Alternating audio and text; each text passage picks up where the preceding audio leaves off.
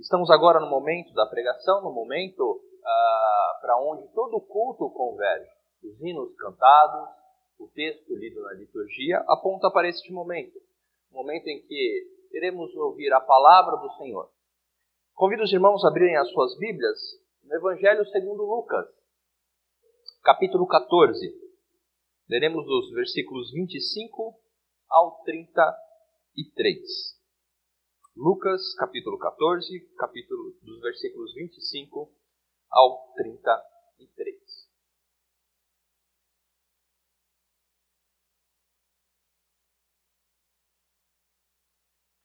Diz assim a palavra do nosso Deus: Grandes multidões o acompanhavam, e ele, voltando-se, lhes disse: Se alguém vem a mim e não aborrece a seu pai, e mãe, e mulher, e filhos, e irmãos, e irmãos, e ainda a sua própria vida, não pode ser meu discípulo. E qualquer que não tomar a sua cruz e vier após mim, não pode ser meu discípulo.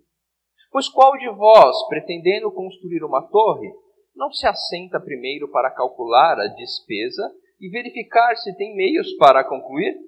Para não suceder que, tendo lançado os alicerces e não a podendo acabar, todos os que o virem zombem dele, dizendo: Este homem começou a construir e não pôde acabar. Ou qual é o rei que, indo para combater outro rei, não se assenta primeiro para calcular se com dez mil homens poderá enfrentar o que vem contra ele com vinte mil?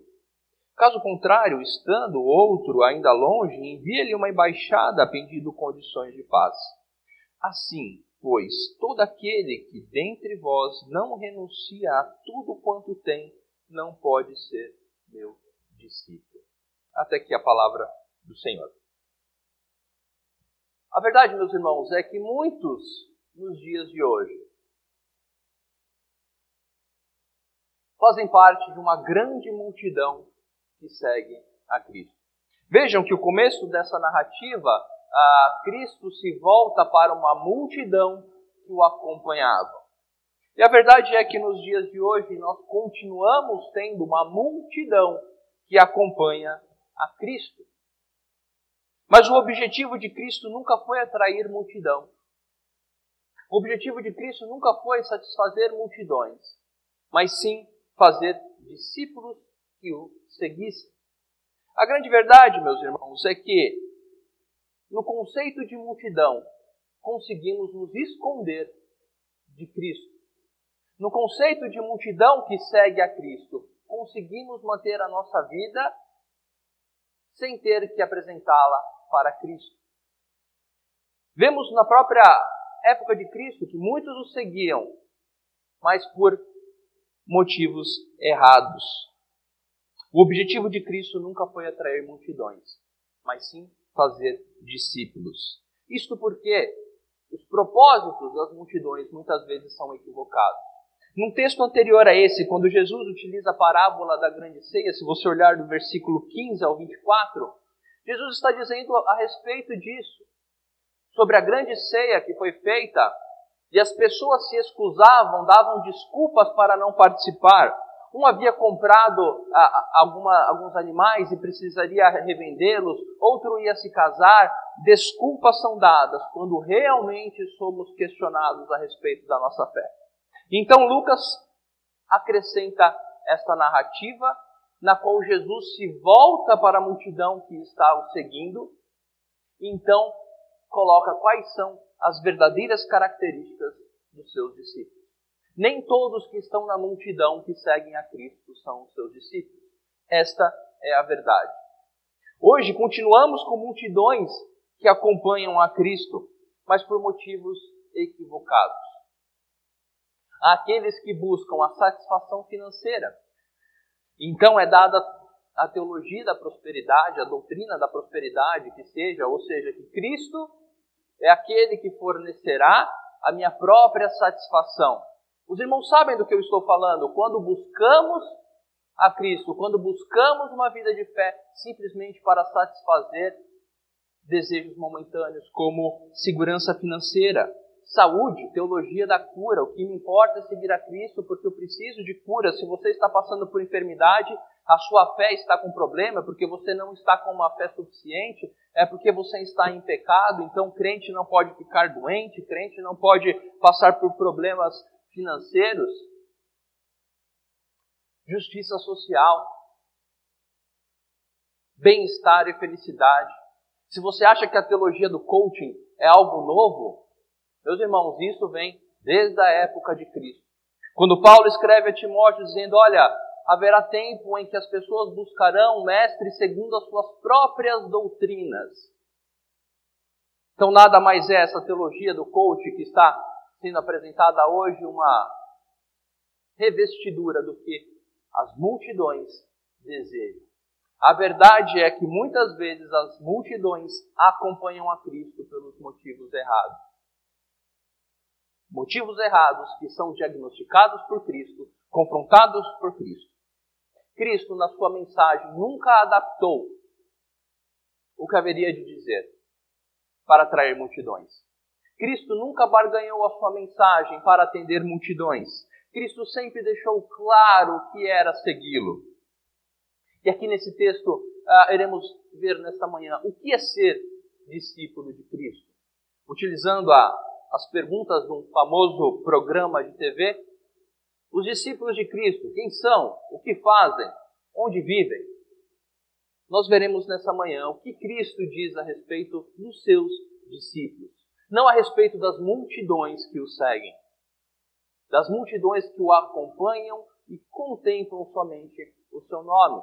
No Evangelho de João, capítulo 2, nos é dito que muitos criam no nome de Cristo por conta dos seus milagres.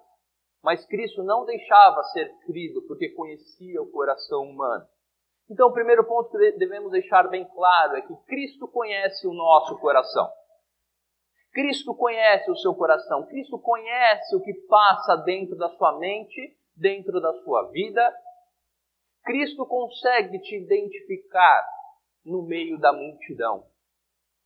Não há como se esconder de Cristo, mesmo estando no meio da multidão que o acompanha. Cristo conhece o coração de cada um de nós. E o primeiro ponto que Cristo nos ensina é que os discípulos de Cristo compreendem o conceito de primazia, compreensão. Cristo coloca no versículo 26 que se alguém quer segui-lo e não aborrece seu pai, mãe, mulher, filhos, irmãos, irmãs ainda sua própria vida, não pode ser o seu discípulo. Aqui, ah, o termo utilizado aborrecer nada mais é do que amar menos. Nós temos algumas passagens que nos ajudam a compreender esse aborrecer. Porque se você for utilizar, por exemplo, a, a, a Bíblia na versão Almeida Revista e Corrigida, você vai encontrar ali odiar. O que pode nos causar espanto, mas Jesus está dizendo aquele que não odiar pai, odiar mãe, odiar irmão, não pode ser meu discípulo. Então eu tenho que odiar meus familiares, odiar todo mundo, odiar a minha própria vida. Mas se formos para Mateus 10, de 37 a 38, esse mesmo conceito é explicado de uma forma que nos deixa a entender o que Cristo está querendo dizer. Em Mateus 10, 37 e 38, Cristo nos diz: Quem ama seu pai ou sua mãe mais, mais do que a mim, não é digno de mim. Quem ama seu filho ou a sua filha mais do que a mim, não é digno de mim. E quem não toma a sua cruz e vem após mim, não é digno de mim. Em Gênesis 29, por exemplo, quando trata a Lia, esposa de Jacó, diz que Lia era aborrecida ou desprezada quando comparado com Raquel. Aborrecida, desprezada. Deuteronômio 21, quando trata da primogenitura, diz que se um homem tivesse duas mulheres e o primeiro filho fosse da mulher aborrecida, ou seja, da qual o homem ama menos, esse não poderia perder o direito de primogenitura. O que eu estou querendo dizer aqui é que essa palavra que Jesus utiliza, aquele que não aborrecer pai e mãe, é aquele que não amar menos todas as outras coisas do que é Cristo Jesus. Não pode ser seu discípulo. Os discípulos de Jesus compreendem o conceito de primazia. Cristo é o primeiro quando comparado com todas as outras coisas. Ser discípulo de Jesus é reconhecer que não há como dividir o posto de prioridade de Cristo com as prioridades humanas. A verdade é, como dito em Mateus 6, 24, que ninguém pode servir a dois senhores, porque há de aborrecer um e agradar o outro. A questão é que muitas vezes a multidão que acompanha Cristo acha que pode dividir o posto de Cristo com outras coisas. Muitas vezes aqueles que estão na multidão que acompanham a Cristo acham que Cristo pode dividir o seu lugar com outras coisas. O nosso coração nos apresenta inúmeras coisas que nos parecem dignas de prioridade, dignas de serem equilibradas com a nossa vida de discípulos. Seja no nosso trabalho, onde a estabilidade financeira, a segurança financeira pode sobrepor as verdades do Evangelho, o nome de Cristo. Muitas vezes podemos ser levados a seguir por caminhos que não agradam o nosso Mestre. Isso nada mais é do que estarmos colocando a prioridade financeira acima das verdades da nossa fé. Quando pensamos que dependemos mais da nossa própria segurança financeira, em fazer a nossa segurança financeira, quando buscamos na multidão que segue a Cristo satisfazer simplesmente o nosso desejo por uma segurança financeira, motivos financeiros, estamos dizendo que Cristo não é a nossa prioridade.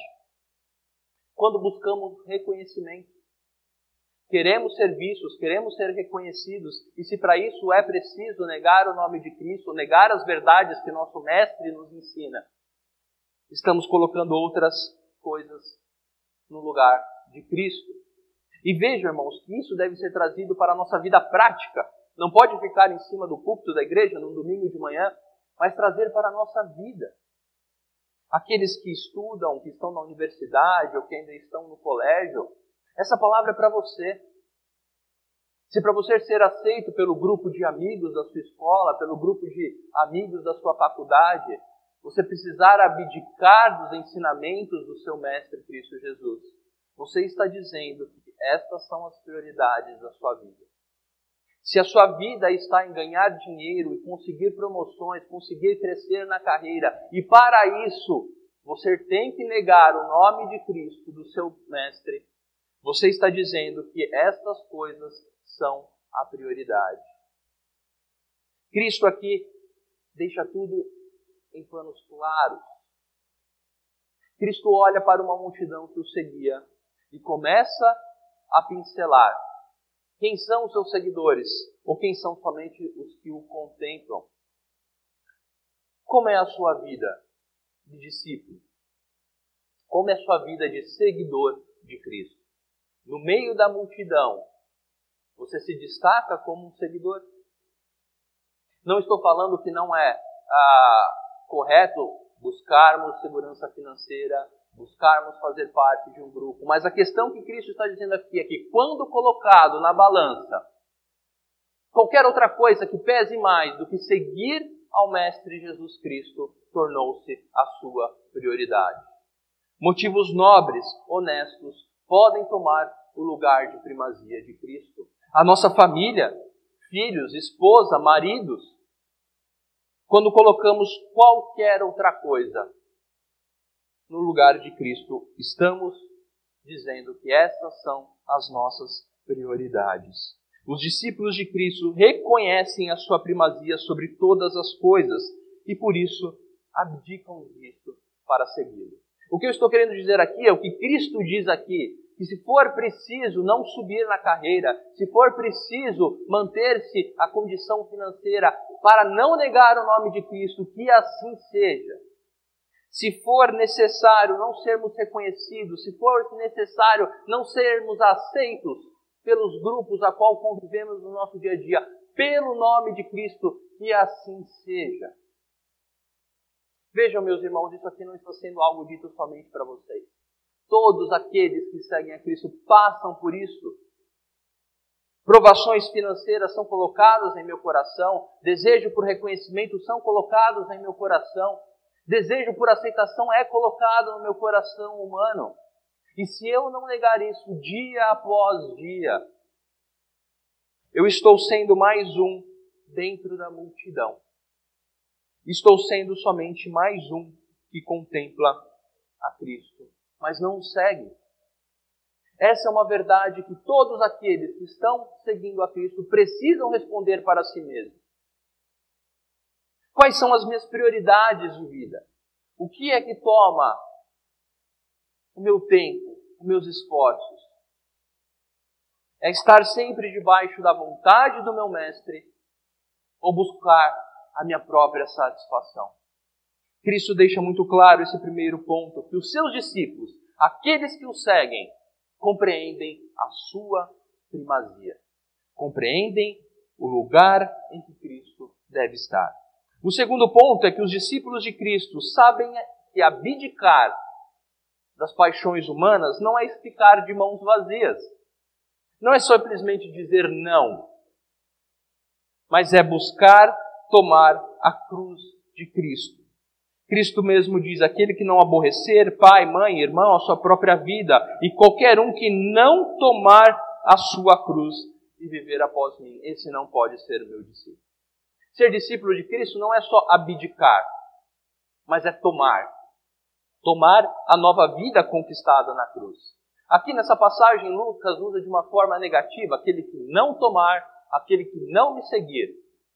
Talvez para uma compreensão melhor, se você virar algumas folhas em Lucas 9, de 23 a 26, nós veremos essa mesma afirmação de uma forma positiva. Lucas 9, de 23 a 26. Quando Jesus se dirige a outras pessoas, dizendo: Dizia a todos: Se alguém quer vir após a mim, a si mesmo se negue dia a dia, tome a sua cruz e siga-me. Pois quem quiser salvar a sua vida, perdê-la-á. Quem perder a vida por minha causa, esse a salvará. Que aproveita o homem ganhar o mundo inteiro se vier a perder-se ou ao causar dano a si mesmo? Porque qualquer que de mim, das minhas palavras, se envergonhar, dele se envergonhará o Filho do Homem, quando vier na sua glória e na do Pai e dos santos anjos. Vejam que tomar a cruz de Cristo é algo voluntário. É algo que parte de nós. A fé que Cristo nos dá, movida pelo Espírito Santo, nos leva a esta decisão. É algo individual. Embora estejamos num corpo, embora estejamos no meio da multidão, seguir a Cristo é um ato de decisão individual.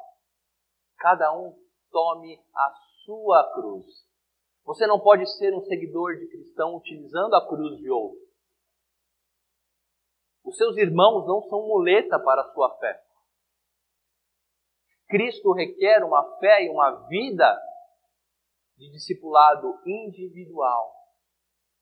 Ou seja, não se escore na multidão que segue a Cristo. Não se escore na sua igreja, nos seus irmãos, para achar que a sua fé pode ser conduzida por meio da fé de outros. Tome a sua cruz. Viva a vida de discipulado de Cristo de forma individual, no sentido da sua própria vida ser conduzida por Cristo. Não use o corpo, não use as multidões como muleta para o seu discipulado. A vida do discípulo é algo contínuo. Lucas nos ensina: tome a sua cruz dia após dia. Ser discípulo de Cristo não é somente fazer a profissão de fé e a partir disso viver a vida como quer. Ser discípulo de Cristo é algo contínuo. É tomar a cruz de Cristo de forma em que, dia após dia, a vontade do seu Mestre passe a ser a sua vontade.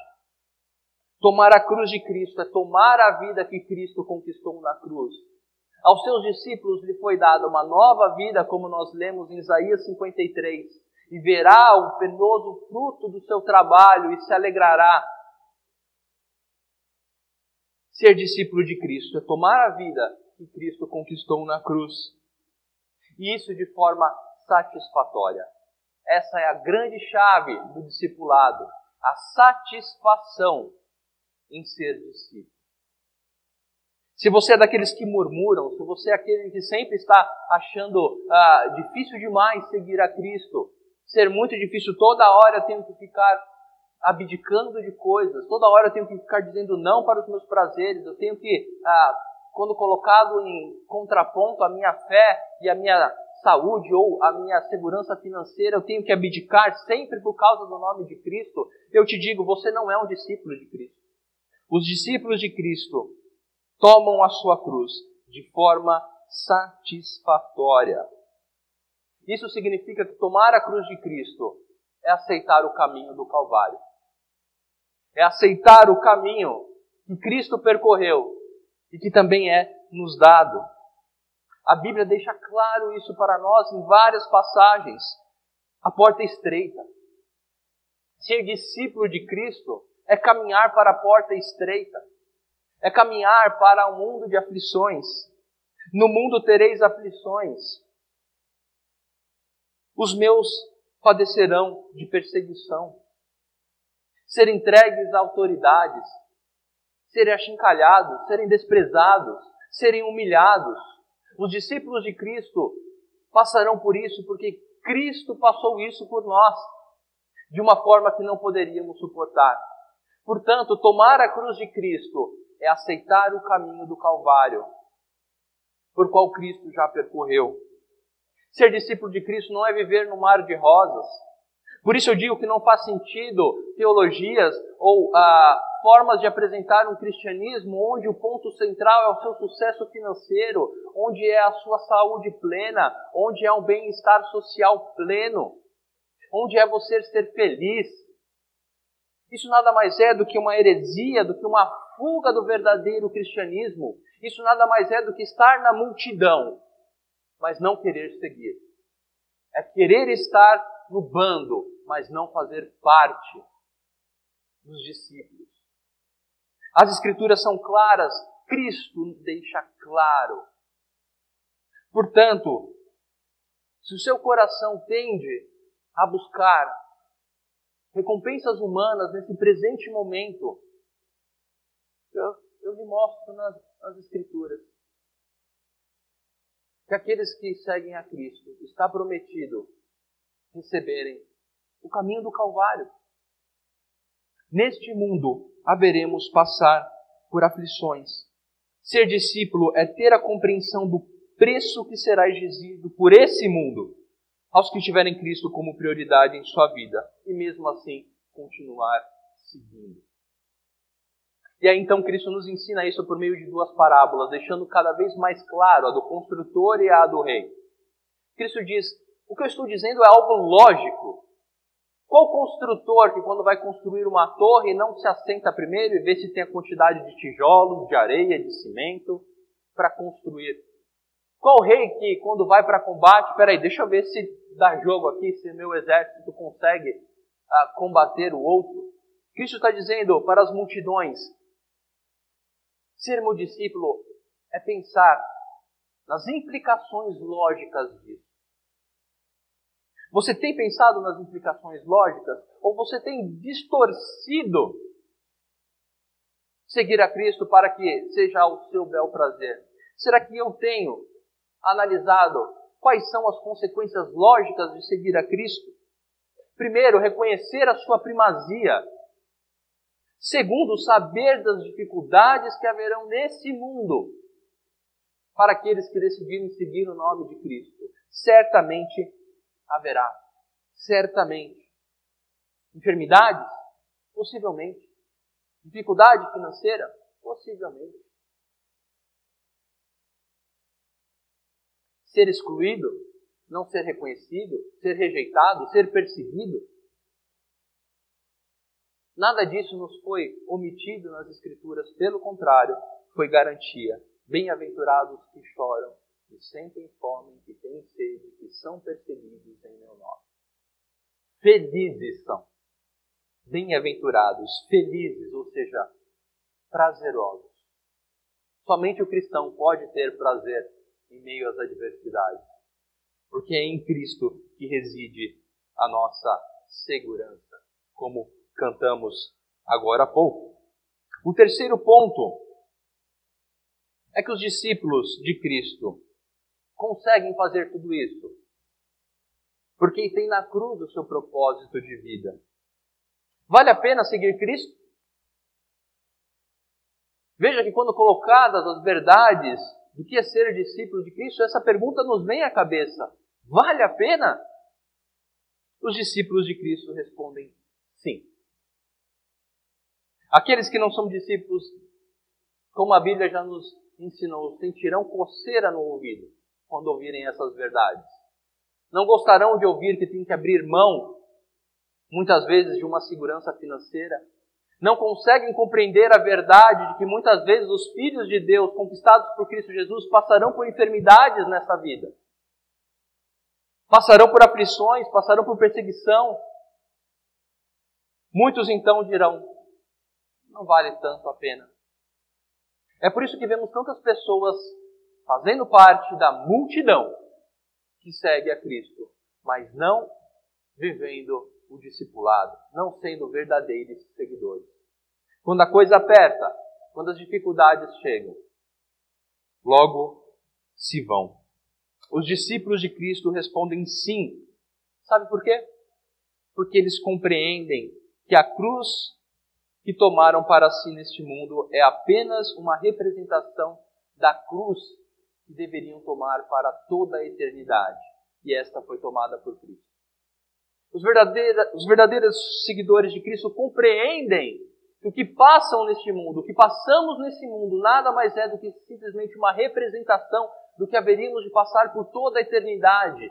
E não passamos porque Cristo tomou esta cruz por nós.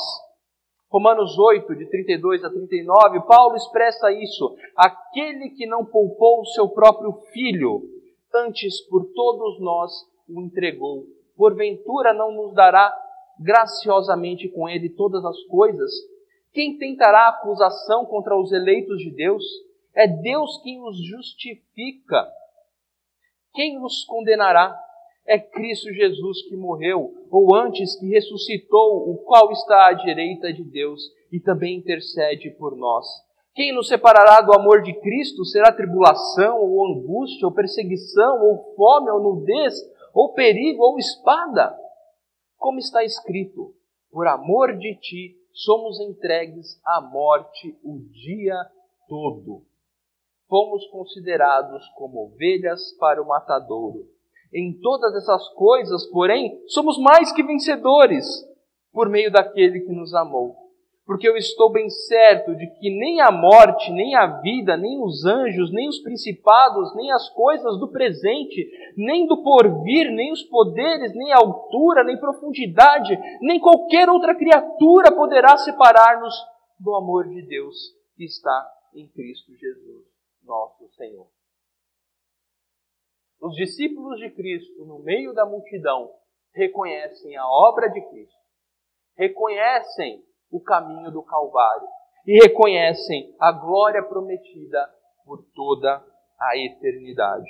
Os discípulos de Cristo não só reconhecem essa obra, como tomam a obra de Cristo para a sua vida. Uma nova vida nos foi dada.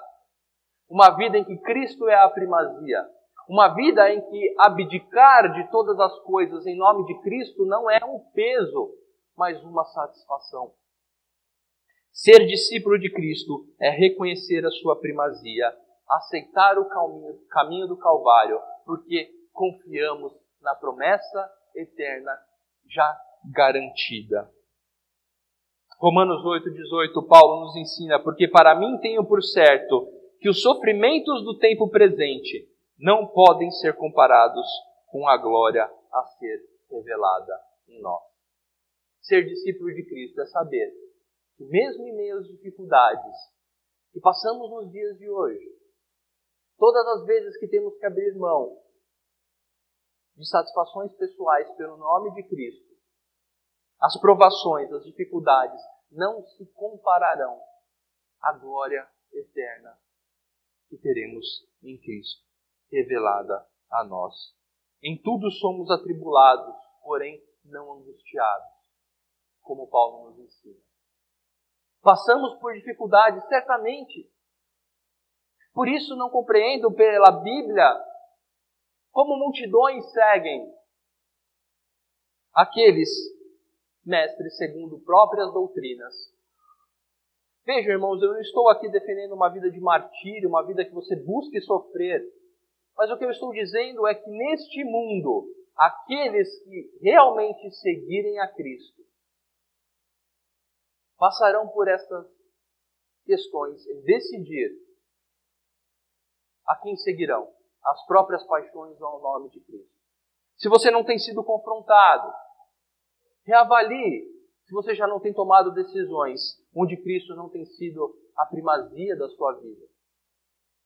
Nos avaliemos e vejamos se estamos fazendo parte da multidão que simplesmente acompanha a marcha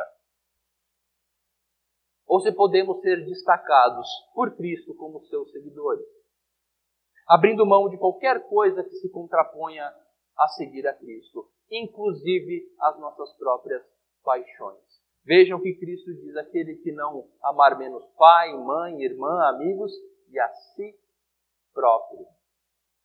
Não é somente coisas externas, mas aquilo que passa em nosso coração. Por isso, meus irmãos, nesta manhã, reavaliemos a nossa vida como seguidores de Cristo ou como simplesmente parte de uma multidão que acompanha Cristo até onde lhe agrada, certos de que os seguidores de Cristo reconhecem a sua primazia, aceitam o caminho do Calvário, reconhecem que este caminho já foi percorrido por Cristo, nos garantindo uma vida plena na glória eterna. E por isso, como Paulo nos ensina, as aflições, embora sejam aflições, não podem se comparar ao que é a fonte de segurança para os verdadeiros discípulos. Um dia estaremos com o nosso Cristo em nova terra, novos céus, e lá sim gozaremos por toda a eternidade. Veja o que está pesando mais em sua balança: as prioridades momentâneas ou a vida como discípulo de Cristo. Que Deus nos abençoe a lutarmos contra as nossas próprias paixões e cada vez mais buscar segurança nas promessas do nosso Senhor. E que isso seja o que satisfaça o nosso coração. Que sejamos felizes, que a nossa alma esteja bem quando estiver nos passos de Cristo. Que Deus nos abençoe.